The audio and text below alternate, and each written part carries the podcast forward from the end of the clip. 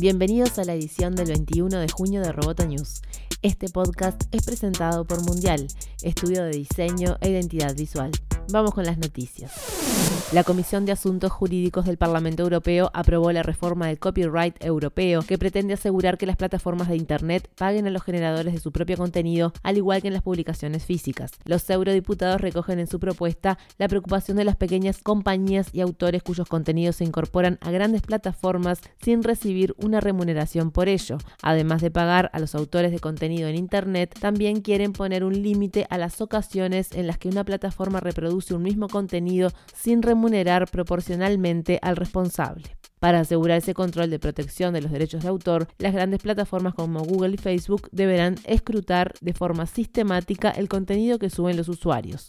El polémico artículo 13 o el filtrado de carga obligatorio supone la necesidad de plataformas online como YouTube, GitHub, Instagram e eBay para instalar filtros automáticos y algoritmos para evitar que los usuarios suban materiales protegidos por los derechos de autor o soliciten licencias para mostrar contenido. Las grandes compañías critican a los legisladores por ignorar las súplicas del fundador de Wikipedia Jimmy Wales, del experto en neutralidad de Red Tim Gu o del pionero de Internet Vint Cerf, entre otros.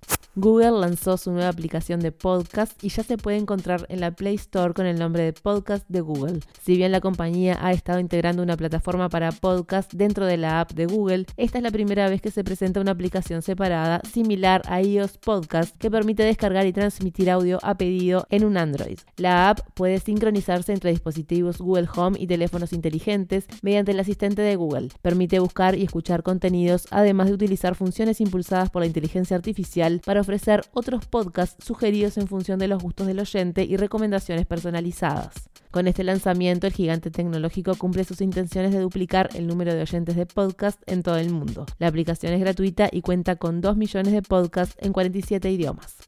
Instagram superó los mil millones de usuarios y anunció IGTV, una nueva herramienta de video que permitirá publicar videos de hasta una hora. La función estará disponible como una app independiente y permitirá a los usuarios crear y compartir videos en formato vertical. El anuncio se produjo en un evento organizado por el cofundador y director ejecutivo de Instagram, Kevin Systrom, quien explicó que si bien habrá una aplicación independiente de IGTV, los contenidos estarán disponibles desde la app de Instagram para que toda la comunidad de mil millones de personas tenga acceso desde el comienzo, dijo. Esta apuesta de Instagram ataca el reinado de YouTube.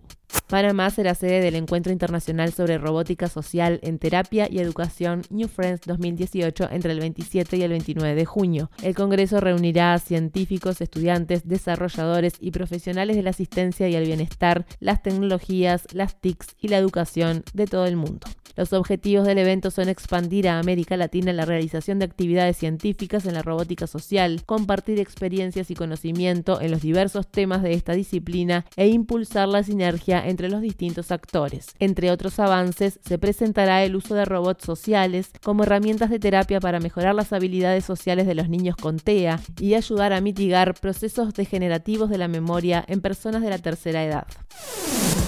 Roboto News es parte de Dopcast. Te invitamos a seguirnos en www.amenazaroboto.com, arroba amenazaroboto y facebook.com barra amenazaroboto.